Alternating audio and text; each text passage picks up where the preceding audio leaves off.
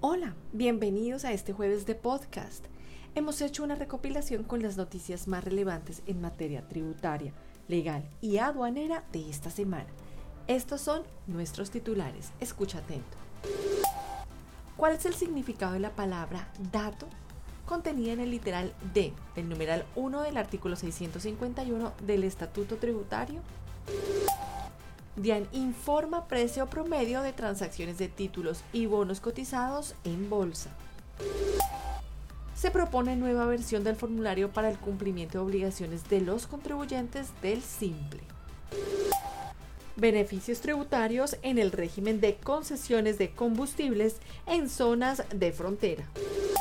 Modificaciones al decreto único reglamentario en materia tributaria acerca de la retención en la fuente para personas naturales.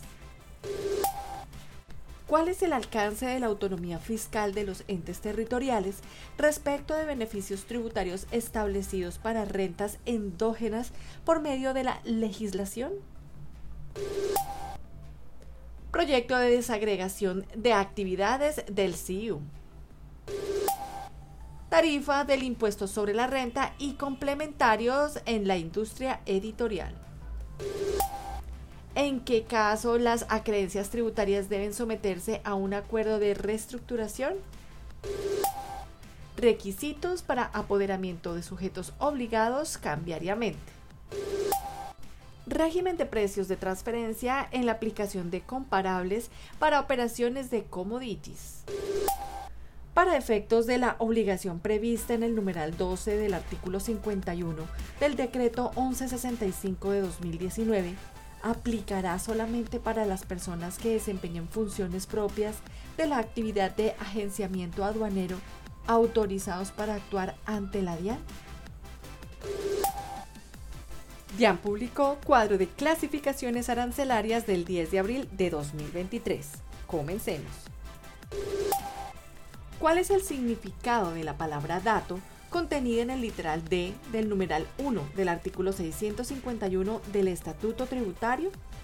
Mediante adición al concepto general en materia de procedimiento tributario, con motivo de la Ley 2277 de 2022, la DIAN señaló que la expresión dato no suministrado o incorrecto establecida como fórmula para cuantificar las multas indicadas en el numeral 1 del artículo 651 del Estatuto Tributario, hace referencia a unidades de información distintas de cuantías.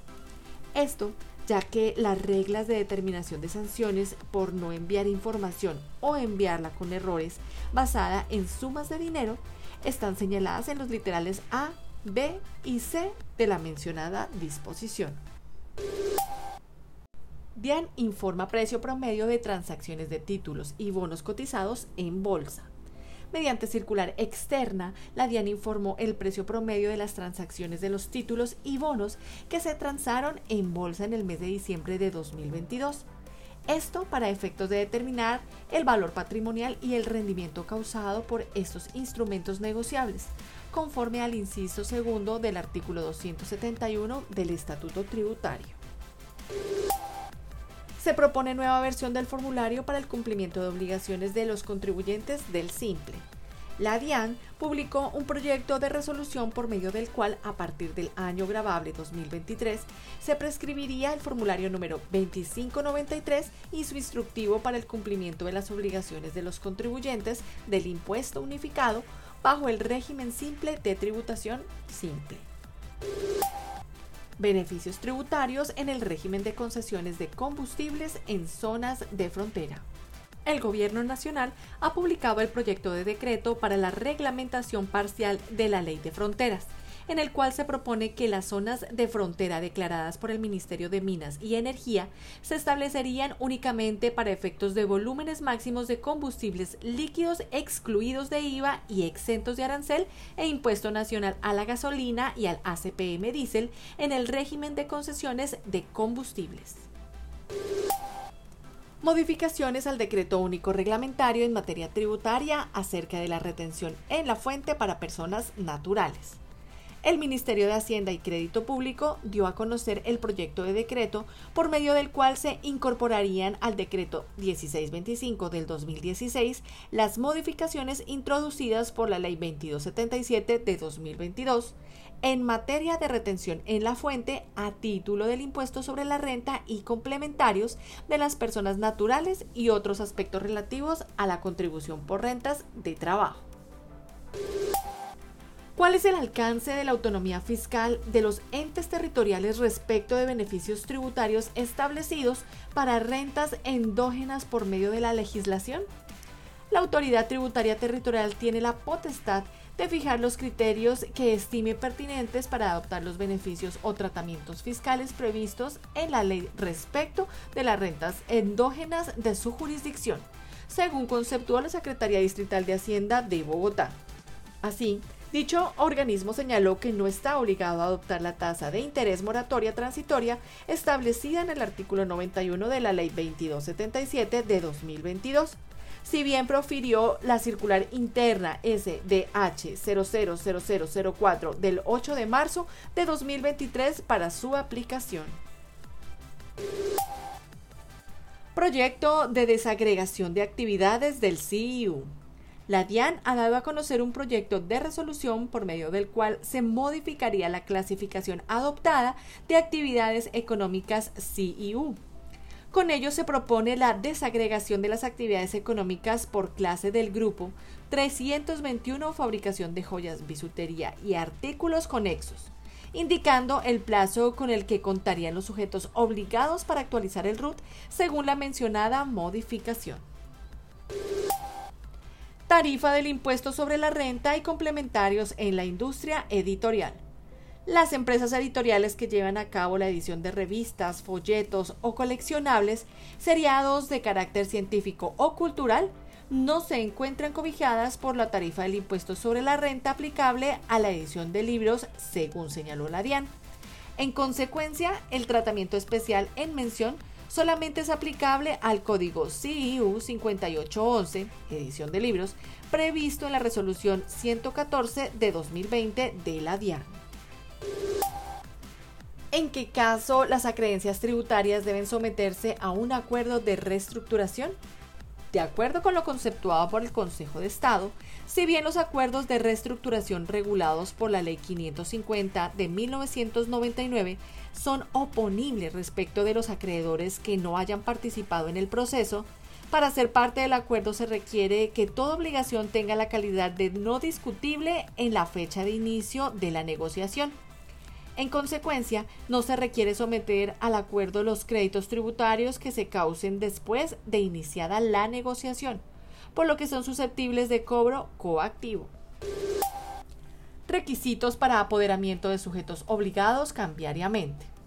Para ejercer como apoderado de una sucursal de sociedad extranjera, no se requiere que tal persona se encuentre domiciliada en territorio colombiano, si bien la calidad de residente en materia cambiaria deriva de la permanencia en territorio nacional, según precisó la Superintendencia de Sociedades. Asimismo, la mencionada entidad resaltó que para actuar como apoderado de los obligados cambiarios no se requiere de otro acto de registro distinto de la correspondiente inscripción en el sistema de información bancaria del Banco de la República.